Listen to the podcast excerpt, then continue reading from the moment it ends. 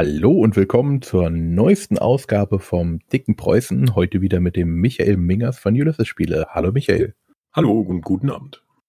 Wir wollen heute mal über das Warhammer Fantasy Rollenspiel reden. Und ich muss gestehen, ich habe das alte nie gespielt. Ich habe immer nur viel gehört von wegen das großartigste Rollenspiel überhaupt ever. Ja, das hört man von vielen Rollenspielen. Je nachdem, ja. ne, wenn man genug Zeit damit verbracht hat, wenn man es als eins der ersten war, dann mhm. hat das natürlich auch eine starke emotionale Bindung.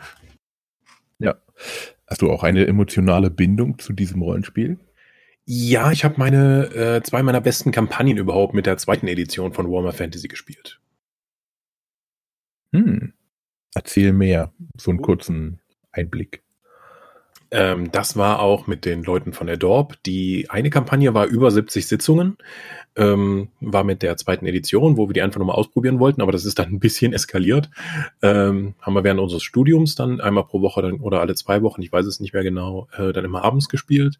Ähm, und hat halt zum Inhalt gehabt, wie die Bewohner aus unserem kleinen Dorf namens Kleindorf dann in die Welt des Imperiums hinausgezogen sind, um ähm, mysteriöse Träume zu untersuchen, die sie mit einer Chaosbedrohung äh, in Verbindung gebracht hat, die wir dann stoppen konnten. Die zweite Kampagne, die wir gespielt haben, war ein, war auch wieder im Warhammer Fantasy Setting, aber diesmal in den Grenzgrafschaften, wo wir so eine Art Harry Potter in der Warhammer Welt gespielt haben, wo wir alle ähm, junge Magie Lehrlinge waren in der Warhammer-Welt. Der Spielleiter, auch der Herr Thomas Michalski von der Dorp in beiden Kampagnen, hat auch versucht, da ein bisschen mehr Plot reinzubringen, aber wir haben das mit unseren Teenager-Problemen immer ganz Zeit gesprengt, weil unsere Probleme waren natürlich wichtiger als die Probleme der Schule oder der Umgebung. ja, logisch. Mhm. Ulysses hat er jetzt die Rechte bekommen. Wir haben, also das ist ja, wir sind ja Sub, Sub also wir sind ja Sublizenznehmer effektiv. Die Rechte für Warhammer Fantasy Rollenspiel liegen bei Games Workshop direkt. Die haben nur das Recht für die Veröffentlichung des Rollenspiels an Cubicle 7 in eine inzwischen irische Firma ähm, weitergegeben. Und die haben das jetzt in der vierten Edition neu veröffentlicht. Und wir haben mit Cubicle 7 dann eben geredet, um eine deutsche Ausgabe davon produzieren zu dürfen. Hm. Aber Cubicle 7 entwickelt es praktisch oder entwickelt es. Äh ah, okay. Genau. Das, die vierte Edition des Rollenspiels wird von denen entwickelt, bis vor mhm. kurzem noch vom Chefredakteur Andy Law. Der ist aber vor kurzem gegangen und die suchen momentan händeringend nach einem anderen Chefredakteur dafür, äh, damit mhm. die Reihe auch so weitergehen kann. Bislang haben sie sich vor allen Dingen darauf konzentriert, altes Material neu aufzubereiten. Also das Grundbuch ist bis jetzt raus, es gibt eine Einsteigerbox, es gibt ein Abenteuersammelband, der alte Abenteuer nochmal neu aufbereitet zusammenfasst ähm, und ein paar extra kleine PDFs, so mit Gebäude des Reichlandes, ein paar kleine Abenteuer und so etwas gibt es da noch. Und sie haben angefangen, die legendäre Kampagne Der innere Feind wieder neu aufzulegen. Hm. Das versuchen ähm, irgendwie mit fast jeder Edition von Warhammer, wird erstmal diese Kampagne wieder neu angegangen. Ähm, es liegt so eine Art Fluch da drauf, weil die nie so wirklich zu Ende gebracht wurde. Hm. Von den Spielern oder vom von dem, von dem Verlag her. Also es gab in der ersten Edition gab es zwei ähm, abschließende Teile, die, sagen wir mal, dann off-Canon genommen wurden. Deswegen sollte jetzt eigentlich die neue Version der Kampagne, die jetzt kommen soll, die also mehr Sinn ergeben, weil diese Kampagne, sagen wir mal, die ist nicht so gut wie ihr Ruf, wenn man die von der ersten mhm. Edition nimmt. Aber die war für damalige Verhältnisse doch schon einigermaßen eindrucksvoll. Es gab da ein Abenteuer drin, ähm, das hat in Middenheim gespielt, der Stadt des Weißen Wolfs. Und das hieß die graue Eminenz und das hatte, glaube ich, so eine extra Spielleiterschirm mit Matrix, wo welcher Charakter zu welcher Zeit des Abenteuers ist, weil das war so eine NSC-Sandbox in der ganzen Stadt mit mehreren Dutzend Spieler Nicht-Spieler-Charakteren. Und es ist, muss für den Spielleiter die absolute Hölle sein, das zu leiten. Hm. Hm. Du hast jetzt gerade gesagt, das ist jetzt eine irische Firma. Das heißt, das war vorher keine? Genau. So ähm, Teil? Ja, Genau. Ähm, der Inhaber war Brite, seine Frau war ihre, äh, Irländerin, ja, wie heißt das? Und dann haben sie wegen dem ganzen Brexit-Bumhai ist die Firma jetzt nach Ir Irland migriert. Hm. Schon mal ähm, vorab. Ja. Da bin ich mal gespannt. Hm. Also auch standorttechnisch oder nur? Ah, okay. Die also haben zwar, äh, die haben zwar auch einiges an Mitarbeitern, aber die meisten von denen arbeiten auch im Homeoffice. Ah, okay. Oder gut, dann geht's ja. Mhm. Erstmal die, die Frage grundsätzlich. Es geht ja um die alte Welt. Die gibt es ja, glaube ich, nicht mehr, oder? Im Tabletop-Kanon ist das korrekt. Dort gab es ja in den letzten Jahren dann eine langanhaltende Kampagne mit den äh, Endtimes, den, also der mhm. Zeit der Apokalypse in der alten Welt. Da hat ja die ganze, das ganze Setting immer wieder darauf hingearbeitet mit, äh, ja, das Chaos bedroht die ganze Welt und jetzt gab es tatsächlich mal die finale Schlacht und die Menschheit hat gegen das Chaos verloren, effektiv. Und die alte mhm. Welt wurde zerstört. Was übrig geblieben ist im Age of Sigma-Kanon, ist da nur noch der Gott Sigma, der sich an den Kern der Welt geklammert hat, damit eine ganze Zeit lang durchs Universum peste, bis er dann irgendwann äh, dann halt den mystischen Drachen gefunden hat und dann hat er die verschiedenen Reiche der Sterblichen erträumt und so weiter und so fort. Äh, das ist alles sehr viel mehr High Fantasy geworden. Die alte mhm. Welt, die jetzt über die letzten 30 Jahre aufgebaut wurde und nach wie vor, auch wenn sie im Tabletop nicht mehr existiert, äh, in lizenzierten Spielen, seien es nur Videospiele wie Vermintide oder Total War Warhammer, aber auch in dem Rollenspiel weitergeführt wird. Hm. Also dort kommt es gar nicht zur Schlacht sozusagen. Oder spielt es immer einfach nur vor der Schlacht? Ähm, ja, also die, boah, die alte Welt ist immer so eine Art Doomsday Clock mit 5 vor 12. Die, das Chaos ist immer bedrohend und äh, es steht immer vor der nächsten großen Invasion ja, also man hat für das äh, die vierte Edition jetzt des Warhammer Fantasy Rollenspiels die Zeit wieder ein Stück zurückgedreht, dass man mhm. dann wieder mit dieser Drohnen Chaos Invasion von immer und überall und der Korrumpierung rechnen muss. Mhm. Also das wird praktisch immer in der alten Welt weiterspielen. Gibt es eigentlich auch ein Sigma Rollenspiel? Noch nicht. Das wird ebenfalls von Cubicle 7 gerade noch entwickelt. Das hätte schon im Sommer diesen Jahres erscheinen sollen. Äh, das haben die aber ähm, noch ein bisschen nach hinten gepusht. Das wird dann erst nächstes Jahr was werden. Werdet ihr das auch rausbringen? Äh, das ist der Plan. Mal gucken, wie das so weiterläuft. Wenn wir ähnliche Freigabeprobleme haben, könnte das auch äh, ein bisschen problematisch für uns werden natürlich. Äh, mhm. aber ich als großer Fan des Age of Sigma Settings, wie auch der alten Welt, würde mich auch darüber freuen, jetzt auch mal mehr über die ähm, Reiche der Sterblichen in Age of Sigma zu erfahren. Mhm. Aber das ist noch Zukunftsmusik. Ah, okay. Wird es denn auch noch weiterentwickelt, die alte Welt? Ähm, weiterentwickelt ist immer so eine Sache. Die alte Welt, und das war einer der Gründe, weswegen sie die auch abgeschossen haben, daneben auch, dass die Tabletop-Variante einfach nicht mehr so lukrativ war für Games Workshop, war mhm. das Problem der Designer, ähm, dass sie ihnen zu wenig Möglichkeiten gegeben haben. Du kannst eigentlich, ich hab, war auf dem Warhammer Fest ja dieses Jahr und konnte da auch mit Entwicklern reden und du hörst es auch immer wieder in Interviews, dass sie sagen, die alte Welt war als war ein toll gewachsenes Setting und alles, nur sie hat sie als Spielentwickler vor große Probleme gestellt, weil sie nicht erklären konnten, warum ist diese Armee jetzt in Konflikt mit dem auf diesem Kontinent, weil die haben ja eigentlich gar keine Möglichkeiten, da hinzukommen. Warum sind die Echsenmenschen plötzlich im, äh, Mitte des Imperiums, was ja effektiv Deutschland ist, äh, mhm. unterwegs, wenn sie aus Südamerika kommen? Wie, wie haben die das geschafft? Du kannst natürlich immer ein bisschen mit Magie tricksen, aber das ist keine so stark magische Welt. Und äh, ja, deswegen Weiterentwicklung weiß ich noch nicht. Es gibt so viele Regionen, die in den 30 Jahren von Warhammer Fantasy in der alten Welt nie so wirklich beschrieben wurden. Es gibt das, also die alte Welt ist effektiv unsere Erde mit einem zusätzlichen Kontinent zwischen Amerika und Europa, Afrika, mit, das, der von Hochelfen besiedelt wird. Mhm. Und ähm, die haben alle, das sind leichte Abwandlungen drin und die heißen dann auch alle anders, wie zum Beispiel dann das Heilige Römische Reich Deutscher Nation, was es effektiv ist, weil Warhammer Fantasy ist kein Mittelalter-Setting, sondern eher ein Renaissance-Setting, ähm, hat äh, sehr, sehr starke deutsche Anleihen, inklusive alberner deutscher Namen, die sich auch durch das gesamte Spiel ziehen. Ähm, dann gibt es noch ähm, mit Estalia und Tilea, Spanien und Italien.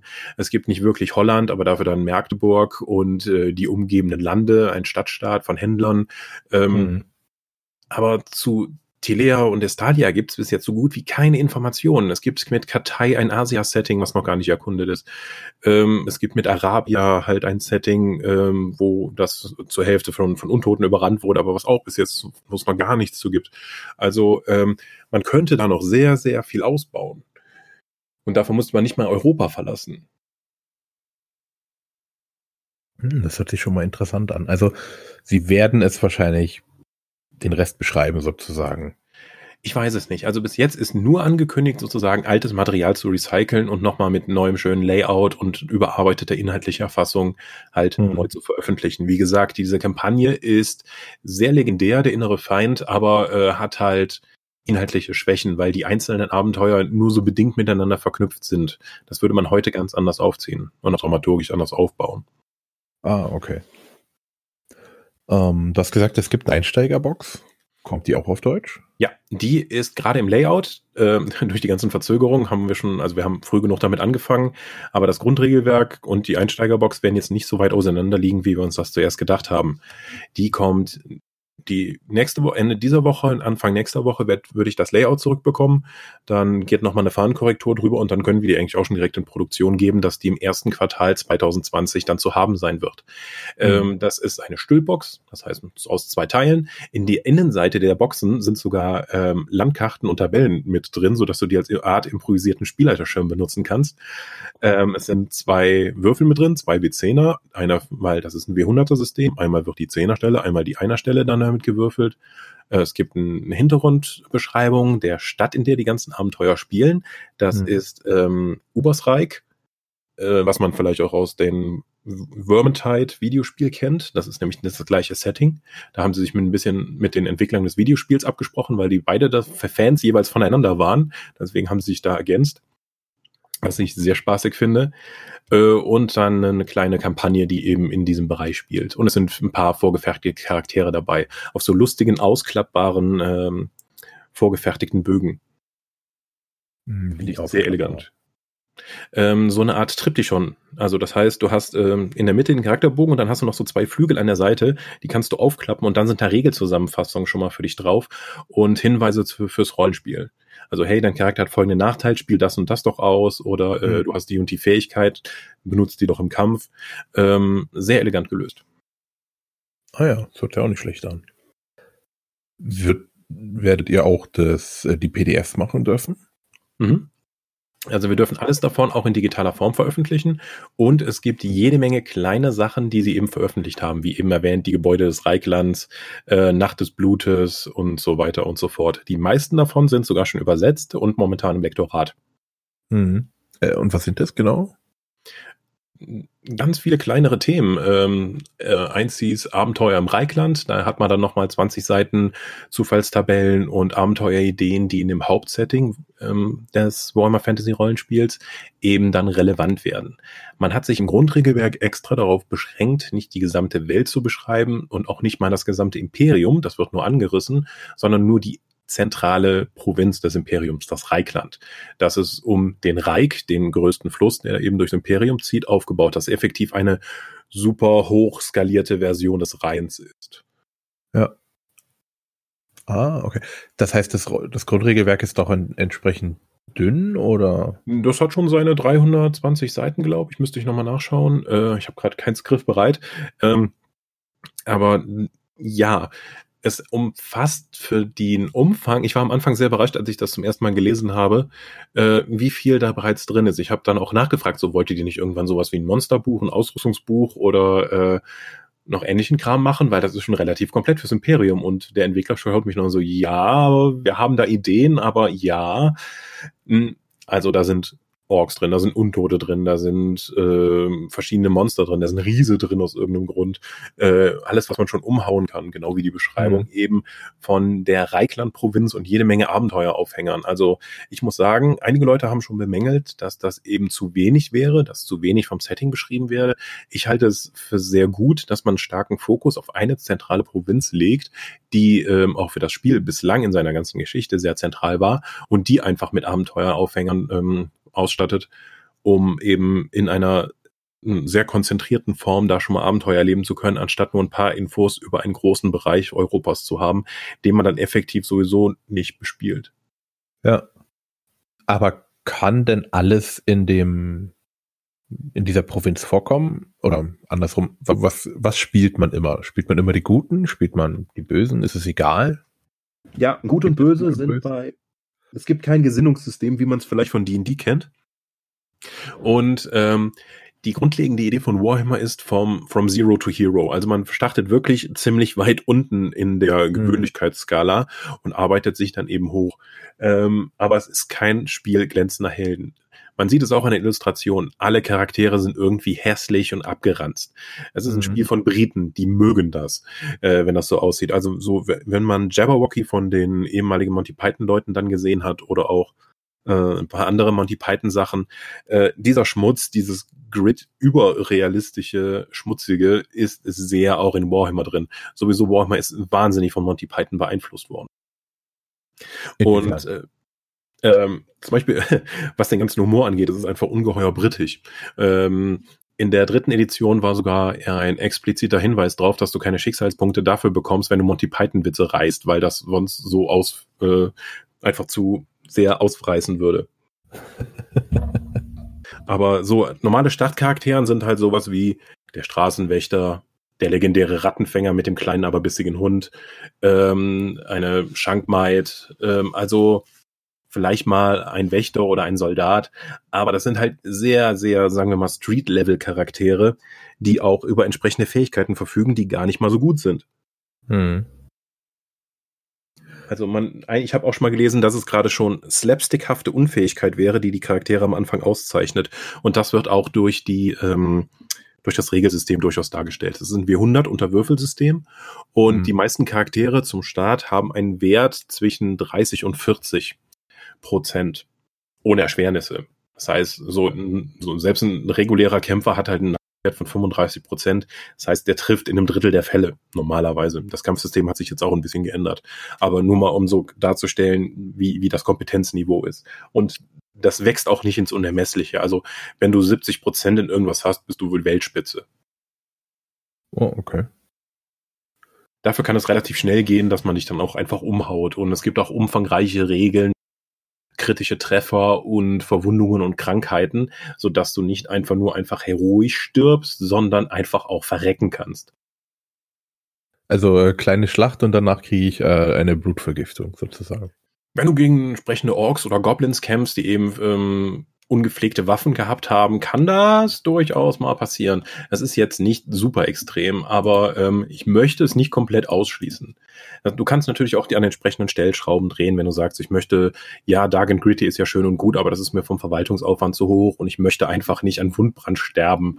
Das äh, ist nicht das, weswegen ich hier Rollenspiel mache, selbst bei Warhammer nicht. Dann kannst du das entsprechend dann eben auch zurückfahren. Aber ja, möglich ist das. Hm. Und spielt man immer nur Menschen oder alles? Zur Auswahl im Grundregelwerk stehen Waldelfen, Hochelfen, Zwerge, Menschen und Halblinge. Menschen dann vor allen Dingen die Bewohner des Reichlandes. Und äh, du hast bei der Charaktererschaffung lustigerweise zwei Möglichkeiten, den ganzen Kram zu bestimmen. Du kannst entweder aussuchen, was du haben möchtest, oder du lässt das Schicksal entscheiden und würfelst überall und bekommst dafür dann als Belohnung Erfahrungspunkte, die du direkt benutzen kannst, um deinen Startcharakter zu steigern.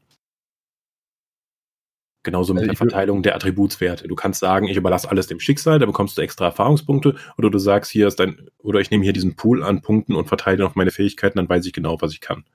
Hm. Und die Verteilung, äh, wenn du, du würfelst auch deine Rasse aus und die ist gemessen an der Bevölkerungsverteilung im Reichland. Das heißt, du hast eine 90% Chance, in Menschen zu spielen und dann entsprechend viel kleiner dann eben einen Halbling, Zwergen oder Elfen. Ja. Ah, okay. Aber man muss es ja nicht tun, man kann. Das ist alles optional. Ja, du hast beide Möglichkeiten. Kann man auch kombinieren? Also, dass ich sage, okay, ich will einen Zwerg spielen, mhm. aber danach. Ja. Genau, in jedem dieser Schritte kannst du sagen, ich lasse jetzt das Schicksal entscheiden oder ich möchte hier einkaufen. Dann ah. kriegst du eben dann entsprechende Erfahrungspunkte dafür oder nicht. Und am Ende schaust du dann, was übrig bleibt. Das kannst du frei miteinander mixen. Oh, ist ja auch ganz cool. Hm, Finde ich eine sehr schöne Möglichkeit, eben beide Sachen abzu, hm, abzudecken. Es gibt Oldschool-Spieler, die sagen, ja, ich möchte eben nicht meinen Charakter optimieren, ich möchte das spielen, was mir das Schicksal zuweist. Dann würfelst du und es kann halt eine völlige Katastrophe sein oder sehr viel besser als alles andere. Die erste Wahrscheinlichkeit ist höher, glaube ich. Ähm, ähm, und dir dann davon auch bestimmen lassen, was du eigentlich für einen Beruf am Anfang hast. Den, kann, den würfelst du dann nämlich natürlich auch aus. Und wenn du sagst, hier, wir möchten eine Abenteurerkampagne spielen, wir legen direkt los und gehen Orks jagen und du spielst halt den Bäcker mit einem Kampfgeschick von 27 Prozent, äh, dann bist du erstmal gekniffen, ähm, ja. weil dann wirst du in dieser Kampagne nicht so effizient sein, aber das macht einen gewissen Reiz des Spiels auch aus. Ja. Warum brauche ich einen Beruf? Die Berufe sind deine Orientierung davon. Jeder Charakter in Warhammer Fantasy hat keine Klasse, sondern einen Beruf, in dem er aufsteigen kann, sowohl was die Steigerung der entsprechenden Attribute und der Fähigkeiten angeht, die eben zu deinem Beruf dann gehören, ähm, wie auch mehrere neue Berufsstufen. Du kannst also vom normalen Leibwächter, äh, du kannst vom normalen Straßenwächter dann bis zum Hauptmann der Stadtwache dann aufsteigen, wodurch du dann neue Optionen freischaltest. Und du kannst zu jedem Zeitpunkt dann, wie es innerweltlich, wie auch außerweltlich, wenn du deinen Charakter einfach ändern möchtest, in einen anderen Beruf wechseln. Der Bäcker könnte zum mhm. Beispiel jetzt sagen, wenn wir jetzt hier rumziehen, ähm, ich lasse meine bisherige Bäckerlaufbahn hinter mir und werde jetzt Söldner. Dann wählt er die, gibt er Erfahrungspunkte aus, wechselt in den Söldnerberuf und kann von da aus dann da steigern. Aber er bleibt dann praktisch erstmal also gibt es einzelne Level oder so? Sagt man Level 1, 2, 3 und so? Oder? Es gibt Stufen, in die, in die du, äh, du kannst sich selbst, äh, sagen wir mal, upgraden. Das muss aber dann noch innerweltlich dann erklärbar sein. Du kannst mhm. nicht Hauptmann der Stadtwache werden als, äh, als äh, Berufsstufe, wenn du keine Stadt hast, in der du halt Hauptmann sein kannst.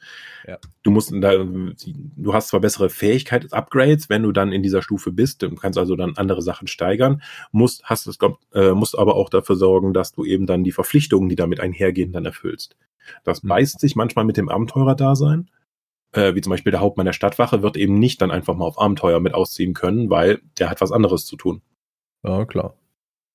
Und wenn ich dann also diesen Beruf habe, kann ich den dann praktisch angenommen, ich bin jetzt, ich kann nicht Hauptmann werden, weil ich halt unterwegs sein will, kann ich dann trotzdem alles ins steigern oder gibt es dann wieder ein Maximum jeweils? Ähm, tatsächlich gibt es die, das ist die erste Edition, wo es kein Maximum nach oben gibt, wenn du Attribute steigern möchtest. Mhm. Ähm, jedes, jeder von diesen Berufen kommt mit einigen halt Steigerungsmöglichkeiten, die zu diesem Beruf gehören, einher. Wenn du irgendwo sagst, okay, äh, ich möchte aber jetzt gerne auch mal Intelligenz steigern, weil äh, das ist irgendwie wichtiger geworden, kannst du jetzt vom Söldner zum Fälscher, also nicht im Sinne von ich feile, äh, feile Münzen ab und fälsche mhm. Dokumente, die gibt's auch, aber dann im Sinne von Feldarzt dann eben werden. Mhm. Der Feldarzt hat halt dann auch Zugriff auf die Fähigkeit Erste Hilfe, die du dann lernen kannst, und der steigert dann noch Intelligenz, um eben bei den Würfen darauf besser werden zu können. Aber ich kann jetzt nicht als Kämpfer grundsätzlich meine Intelligenz steigern, oder? Ich müsste noch mal nachschauen, ob das außerhalb des Berufs möglich ist. Wenn es möglich ist, dann nur zu sehr höheren, sehr viel höheren Kosten. Ah, okay. Kann ich dann innerhalb der Berufe hin und her wechseln jederzeit oder muss ich immer einen aktiv wählen, sag ich mal? Du musst immer einen aktiv haben. Es kostet auch Erfahrungspunkte, den Beruf zu wechseln. Ah, okay. Aber die alten Fähigkeiten zum Beispiel bleiben mir trotzdem erhalten, auch wenn ich dann wieder was anderes aktiviere oder fallen die dann auch weg? Was du bis dahin gelernt hast, bleibt dir erhalten, nur du hast halt nicht mehr diese Steigerungsmöglichkeiten. Dafür müsstest mhm. du wieder in den alten Beruf zurückwechseln. Ah ja.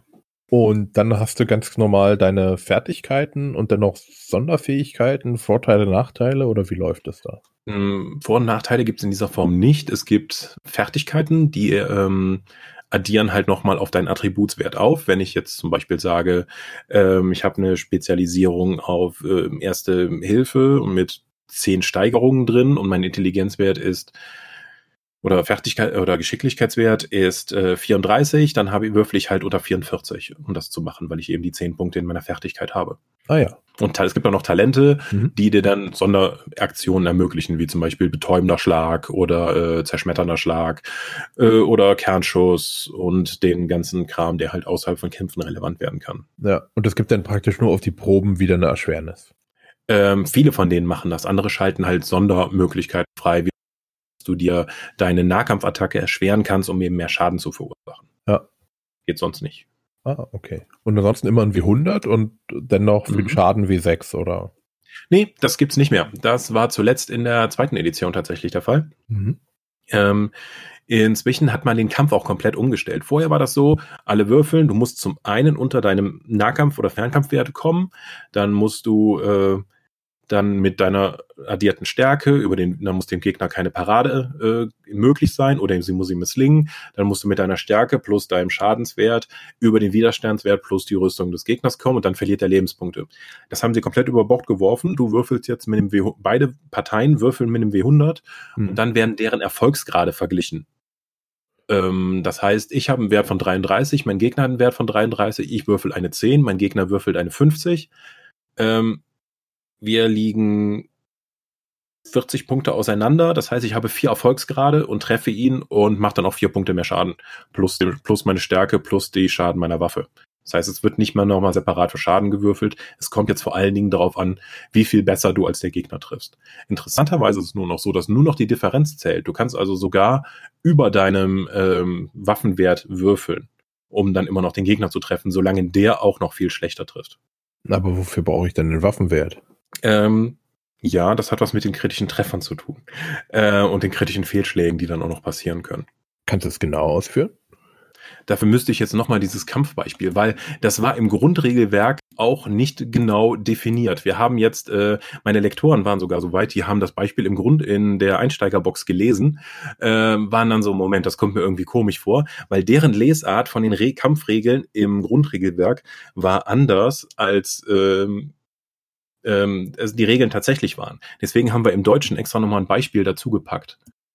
Ah, ähm, hm, das, also ja, ich hoffe, dass es dadurch dann jetzt äh, klarer wird, wie der Schadensbonus ist.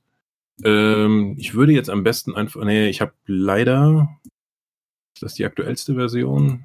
Ah, bin ich wieder schlecht vorbereitet. Nee, ähm, kann ich dir jetzt nicht so genau sagen. Wie, so genau, wie ich das gerne möchte. Dürftet, äh, könntest du uns das, äh, das Beispiel mir zukommen lassen, dass ich die Podcast-Beschreibung mache, oder ist das eher blöd? Ja, nö, nö, das, das kann ich machen. Oh, das wäre klasse. Schreibe ich mir gleich auf, Beispielkampf. Mhm. Okay, was ist da, was gibt es sonst noch für, wie funktioniert das System sonst noch? Gibt es da noch irgendwelche Besonderheiten? Du würfelst in der Regel mit dem W100 unter deinem Wert. Ah ja, okay. Äh, außer du musst gegen jemand anders würfeln, dann... Dann gibt es eben diese vergleichende Probe. Ah, okay. Also jetzt bin ich wirklich auf das Beispiel ge gespannt, weil irgendwie mhm. hört sich das an, egal äh, wie scheiße ich bin bei beim Angriff, solange der andere noch einfach nur beschissene Würfel das Ecke, äh, mhm. mache ich ihn fertig. Irgendwie. Mhm. Ja, das war auch, äh, ich hoffe, ich gebe das jetzt nicht falsch wieder, weil das war eine Menge hin und her, die wir zwischen äh, Cubicle 7, dem äh, zu diesem Zeitpunkt schon im, äh, im, im, im, wie nenne ich das, im Weggehen begriffenen Chefredakteur und meine Lektoren und wildem Suchen im Internet äh, haben, weil es gab eine Menge verschiedener Lesarten, wie die Kampfregeln im neuen Warhammer funktionieren. Ähm, ja, leider. Hm, na, da bin ich ja mal gespannt. Hallo, Icke aus der Zukunft noch einmal. Und zwar, wir haben das uns jetzt nochmal genau angeschaut und ich wollte das jetzt hier einfach nochmal einbringen.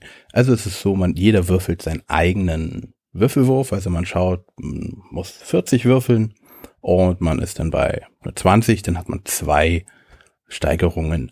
Wenn der andere würfelt und hat meinetwegen 50 und würfelt eine 40, hat er eine Steigerung. Das heißt, man selber hat eine Steigerung mehr und die eine praktisch äh, sagt dann, dass man trifft weil man selber hat mehr Steigerung als die anderen. Das heißt, wenn man selber keine Steigerung hat, also dass man seinen Wurf überwürfelt, dann funktioniert der Angriff nicht. Und so ist es halt diese eine Steigerung. Ich äh, zitiere das jetzt einfach nochmal. Trefferwurf Nahkampf. Um zu attackieren, führst du einen vergleichenden Nahkampfwurf mit dem Gegner aus. Klammern, sowohl du als auch dein Gegner würfeln auf das jeweilige Kampfgeschick. Wer die meisten EG erzielt, gewinnt, wobei du die Differenz der jeweiligen EG bestimmst, um die finale EG zu bestimmen. Wenn du den Wurf gewinnst, triffst du den Gegner und hältst plus ein Vorteil. Wenn du den vergleichenden Wurf verlierst, erhält dein Gegner plus eins Vorteil und deine Handlung ist beendet. Beispiel. Salundra nutzt ihre Handlung, um ihrer Klinge nach einem Sturmangriff, in Klammern plus eins Vorteil, zu attackieren, was einen vergleichenden KG-Wurf bedeutet.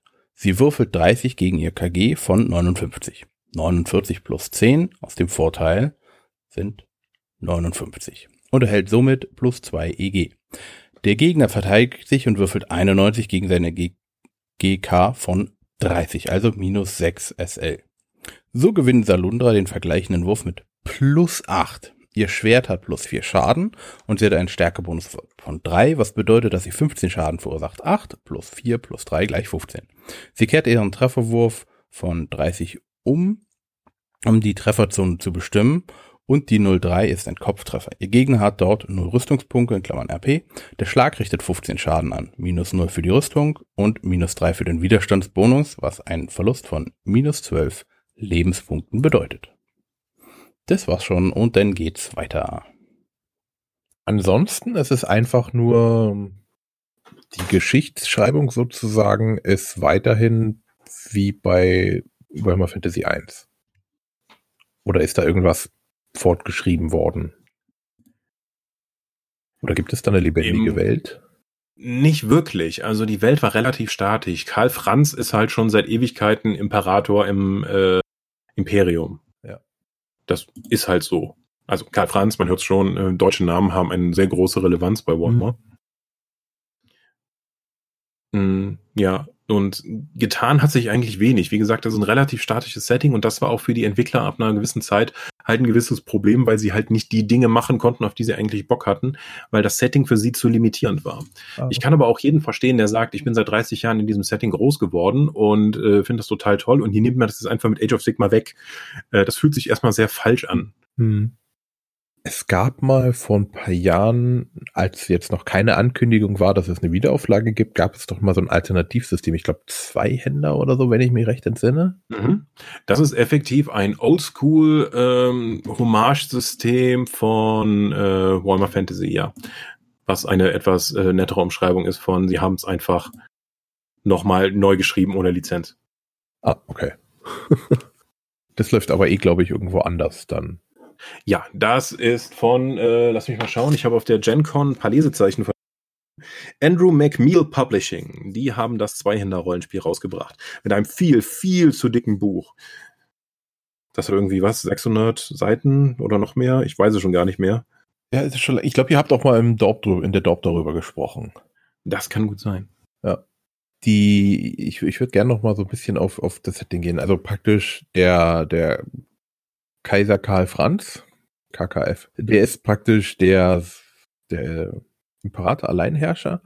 Ja. Und dann kommt von außen praktisch greifen immer wieder die Mächte des Chaos an. Ähm, Nicht nur von außen, also es gibt natürlich Chaosarmeen, die dann eben dann, aber ähm, das Chaos korrumpiert halt auch die Leute innerhalb des Imperiums. Da gibt es überall Kulte, die, die ähm, sich davon was versprechen, eben jetzt Slanecht, Zinsch oder Nörgel-Anbeter zu sein. Hm. Es gibt aber doch auch noch jetzt andere Menschen, zum Beispiel Bretonen oder Bret mhm. Bretonia oder wie das heißt, das ist ja ein eigener das Staat. Frankreich. Ja, genau. Das ist ein vor allen Dingen von sehr klassischem Rittertum geprägter feudaler Staat, in dem es die, die Ritter auf Questen ausziehen und es dem einfachen Volk wirklich schlecht geht. Mhm. Ähm, ja, die sind aber, also da gibt es natürlich immer Konflikte, weil das beruht auf dem Tabletop-System, beziehungsweise das Tabletop-System beruht auf dem ersten Rollenspiel und hin und her. Äh, aber das Tabletop-System war eben die bestimmende Macht über viele Jahrzehnte und deswegen sind die auch darauf sehr aus, immer, dass alle sich mit allen prügeln können. Es gibt auch einzelne Provinzen innerhalb des Imperiums, die gegeneinander Krieg führen können, weil ähm, Menschen, nur weil sie unter dem gleichen Banner grundsätzlich leben und arbeiten, heißt das ja nicht, dass sie sich nicht auch wegen Kleinigkeiten Krieg führen können und, und äh, dann ärgern. Hm. Also mir fällt immer wieder auf, dieses Welt hat äh, wohl eine sehr hohe Geburtenrate. Absolut. Ich kann es mir nicht wirklich erklären, aber die vermehren wie äh, Skaven tun. Skaven sind die Rattenmenschen, die ja eine hm. unglaublich hohe Geburtenrate haben. Hm. Die gibt es aber auch im, im, im Rollenspiel. Ja, äh, aber nur als Antagonisten. Es gab in der zweiten Edition mit den Kindern der gehörnten Ratte ein, ähm, ein Quellenband, der auch Skaven spielbar gemacht hat. Er hat nicht nur dann mhm. ähm, Gegner äh, Schwertfutter für den Gegner geliefert, sondern äh, für den Spielleiter geliefert, sondern auch das war tatsächlich möglich, da eine Kampagne damit zu spielen. Mhm. Wann soll das denn rauskommen? Also äh, im ersten Quartal soll alles kommen oder kommt irgendwas früher, kommt was später? Also ich habe heute noch mit meinem Chef geredet, dass er mal mit den Druckereien spricht, damit wir dann noch dieses Jahr vor Weihnachten das Warhammer Grundbuch ausliefern können. Hm. Ähm, grundsätzlich, was unsere Termine angeht, wie lange Drucken dauert, das sind halt, wenn wir die Daten abliefern, sechs Wochen, wäre das noch möglich. Allerdings sind die Druckereien jetzt mit Spielmesse, Buchmesse und anrückendem Weihnachten massiv ausgelastet. Ja. Wir versuchen das noch dieses Jahr bis Weihnachten rauszukriegen. Es kann aber sein, dass es Januar oder Februar wird. Ah, okay. Und ähm, ihr hattet ja auch mal angekündigt, dass es so eine Vorbestellerseite oder mhm. sowas geben wird. Wann Wie schaut's da aus? Das ist richtig. Äh, ich habe zwar heute, heute habe ich die neue Freigabe für die aktualisierten Grundbücher-Elemente bekommen, mhm. weil nachdem wir das Buch schon mal freigegeben bekommen haben, hat Games Workshop ein paar Lizenzierungsrichtlinien geändert, sodass zum Beispiel das äh, Games Workshop-Logo nicht mehr gezeigt, nicht mehr genutzt wird, sondern durch gegen das Warhammer-Logo ausgetauscht wird. So ein kombiniertes Logo aus imperialem Adler von Warhammer 40.000 und dem Hammer von Warhammer Fantasy beziehungsweise Age of Sigma. Ah, okay. ähm, das mussten wir also dann an den zwei Stellen, drei Stellen, wo es vorkam, austauschen, die Seiten neu zur Freigabe schicken. Und das hat, habe ich jetzt wieder die Freigabe für die aktualisierte Fassung bekommen. Das ist durch. Äh, das Problem ist nur, ähm, dass eben alles an Marketingmaterial auch nochmal gesondert freigegeben werden muss. Wir dürfen mhm. nicht einfach Material aus dem Buch nehmen und verwenden, sondern das muss nochmal an Games Workshop und Cubicle 7 zur Freigabe geschickt werden. Und unsere, Fre unsere Vorbestellungsseite, auf denen eben alle Infos zusammen sind, auf denen wir ein Video produziert haben, dass man da eben sehen kann, wo alles schön zusammen ist, die haben wir gedacht, die schicken wir kurz rüber, dann wird das freigegeben, weil das ist alles bekanntes Material und dann geht das los.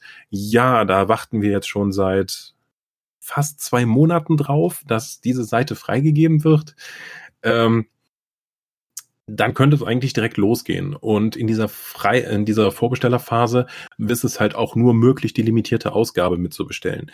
Die kommt in eine, die ist super schick, mit einem Kunstledereinband, mehreren Lesebändchen, ähm, Goldschnitt an den Seiten und in einer mit Metallklappe, mit Magnetklappe verschließbaren Box.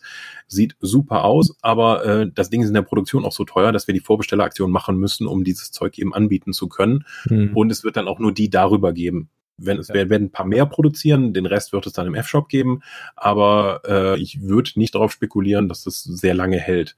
Deswegen Vorbestellerphase brauchen wir und hoffentlich geht's bald los. Ah oh ja, okay. Na dann bin ja mal gespannt, wie lange äh, oder wie viel denn übrig bleibt. Mhm. Dann haben wir noch irgendwas vergessen, weil mir ich bin gerade äh, gerade am überlegen. Es für mich war das irgendwie so ein bisschen größer gedacht, aber irgendwie ist es ja dadurch, dass das Setting so starr ist, doch relativ kurz. Also äh, es gibt also, ja, also, ich wüsste jetzt auch nicht, was es da in Entwicklungen gegeben hätte äh, in den letzten 30 Jahren, weil es ist eben kein fortlaufendes Setting. Es wird öfters schon mal wieder dann auf Null gesetzt, effektiv, oder wieder auf das Jahr X, immer noch unter Kaiser Karl Franz und es gibt immer noch eine Bedrohung durch das Chaos. Mhm. Und da laufen die Leute eben rum. Aber ähm, ja, es gibt, wie gesagt, wenig Weiterentwicklung und auch wenig äh, Ausbreitung in die Breite, dass man eben sagen kann, okay, jetzt lernen wir eben mehr über Stalia, über Thalia oder Katai oder es gibt mal eine Kampagne, die uns auf eine Expedition nach Lustria in, nach Südamerika führt, damit wir auch mal auf die Echsenmenschen treffen können und auf die Vermächt Vermächtnisse des Land. Es gibt keine Kampagne, die uns äh, Hochelfen spielen lässt in dem ewigen Konflikt gegen die Dunkelelfen und worum es da eigentlich geht und wir treffen Phönixherrscher und so weiter und wir können mal Ultuan, diesen Kontinent in der Mitte der Welt, dann hm. eben besuchen das ist es halt einfach nicht. Äh, Warhammer war immer ein sehr starker Fokus auf Menschen und auf die und auf die äh, auf das Imperium. Mhm. Da bin ich mal gespannt, ob sich das jetzt in dem Rollenspiel hier noch ein bisschen ändern wird. Mhm. Gibt es denn schon irgendwelche Infos zum Inhalt vom, vom Sigma-Rollenspiel? Also ich meine jetzt vom System her, wird es einfach im Endeffekt das Fantasy-System? Nee, es wird, äh, da es so, so, so massiv viel höhere High Fantasy ist als das dreckige kleine Warmer Fantasy, ähm, wird es ein W6-Pool-System. Ah, okay, sowas wie Wrath and Glory dann. Ähm, Im Detail kann ich es nie sagen, aber ja, Wrath Pool-System. Hm. Okay, gut, dann weiß ich schon mal Bescheid. Ähm, dann noch eine andere Frage, Wrath and Glory. Mhm. Ähm, da seid ihr jetzt, oder Ulysses North America ist jetzt, glaube ich, nicht, ist ja nicht mehr der Entwickler, sondern das ging jetzt auch wieder in Cubicle 7. Genau, die, die Entwicklung von Breath and Glory ist von Useless North America an äh, Cubicle 7 übergeben worden. Wir sind aber immer noch der deutsche Lizenzbenehmer. Mhm. Äh, das heißt, für die Leute, in, die es auf Deutsch spielen wollen, wird sich wenig ändern. Mhm. Wir werden also jetzt auch das Material, sollte Cubicle 7 weitermachen, dann auch auf Deutsch übersetzen. Äh, wie sollte weitermachen? Ich weiß nicht, wann das nächste kommt. Ah, okay. Dazu habe ich noch keine Infos. Ah, okay, also da gibt es noch nichts. Sie haben jetzt angekündigt, sie werden ein überarbeitetes Grundregelwerk rausbringen. Mhm. Äh, sie arbeiten da auch nochmal mit dem Autor, der das für uns entwickelt hat, der Ross Watson zusammen mhm. äh, und werden das ein bisschen streamlinen, wie sie meinten. Es kommt neues Artwork rein, sie haben schon neues Cover gezeigt und äh, ja, dann werden sie das Setting und das Regelsystem weiterentwickeln. Was heißt denn, sie wollen streamlinen? Das kann ich dir nicht genau sagen. okay. Ich, halt, ich war vorab nicht involviert in die Entwicklung des Spiels äh, und auch äh, jetzt weiß ich noch weniger. Ah, okay. Hm. Da bin ich mal gespannt, was dann so Mhm. passiert. Ob es dann praktisch Wrestling Glory 2.0 wird oder. Äh, Nee, also es soll alles kompatibel bleiben. ah, okay. Das haben sie schon gesagt. Ja, dann schauen wir mal. Ich habe auf jeden Fall noch einen Link gesucht äh, oder vielmehr das Logo rausgesucht mit dem äh, Hammer und dem äh, Mhm. Logo. Das packe ich dann auch gleich Ja. mal rein. Das ist auf jetzt auch auf jedem ähm, Games Workshop Produkt zu finden. Da bin ich ja mal wie immer gespannt. Haben wir noch irgendwas vergessen? Möchtest du noch etwas zur Warhammer Fantasy sagen? Das ist ein tolles Spiel. Ähm, das lohnt sich auf jeden Fall. Ich habe, wie gesagt, jede Menge total tolle er Erinnerungen und Erfahrungen mit dem Spiel machen können, über alle Editionen verteilt. Ja, auch mit der dritten, das war die dritte Edition unter Fantasy Flight Games, war äh, sehr experimentell. Die hatte eben als einzige von den Editionen keinen W100, sondern hat auf ähm, diese Spezialwürfel gesetzt, äh, so wie man es auch von dem Star Wars Rollenspiel kennt Hm. das bei FFG erschienen ist. Das war sozusagen so die deren Experimentalbaukasten äh, für Star Wars dann später. Hm. Es hatte auch jede Menge Karten mit Fähigkeiten, wo dann was drauf stand und ja, hat sich nicht durchgesetzt. Ah, okay. Zum Schluss würde ich noch, weil ich dich gerade da habe, noch mal auf zwei andere Themen fragen. Ähm, Star Wars betreust du ja, glaube ich, auch, ne? Nee, das macht mein Kollege Mirko. Ach, das Aber du kannst Mirko gerne jetzt. fragen. Wie schaut's denn da aus? Passiert da? Also, äh, Das gleiche, gleiches Problem wie immer. Ähm, mein Chef redet auf verschiedenen Veranstaltungen mit Asmodee und die sagen, ja, ja, wir verstehen das Problem. Aber äh, ja, Versprechungen sind immer eine schöne Sache. Wir machen keine mehr. Wir sagen jetzt erst nur noch, dass es neue Bücher gibt, wenn die bei uns auf dem Hof stehen. Die 16 Monate Nachdruckzeit für das am Rande des Imperiums Grundregelwerk haben uns sehr klar gezeigt, äh, dass wir da sehr vorsichtig sein müssen und wir kündigen deswegen auch nichts mehr an. Auch sowas wie die Print-on-Demand-Spielkartensets. Die haben wir jetzt einmal gemacht. Dann kam irgendjemand von der Buchhaltung vorbei und hat gesagt, so, ähm, Leute, habt ihr euch mal angeschaut, wie, wie teuer uns das kommt, plus Porto und allem, verschenken wir die effektiv an unsere Kunden. Wir geben die zum Eigen, also das ist nicht mal mehr Eigenkosten, sondern äh, wir verlieren Geld. Lass uns damit, lass uns das mal nicht machen.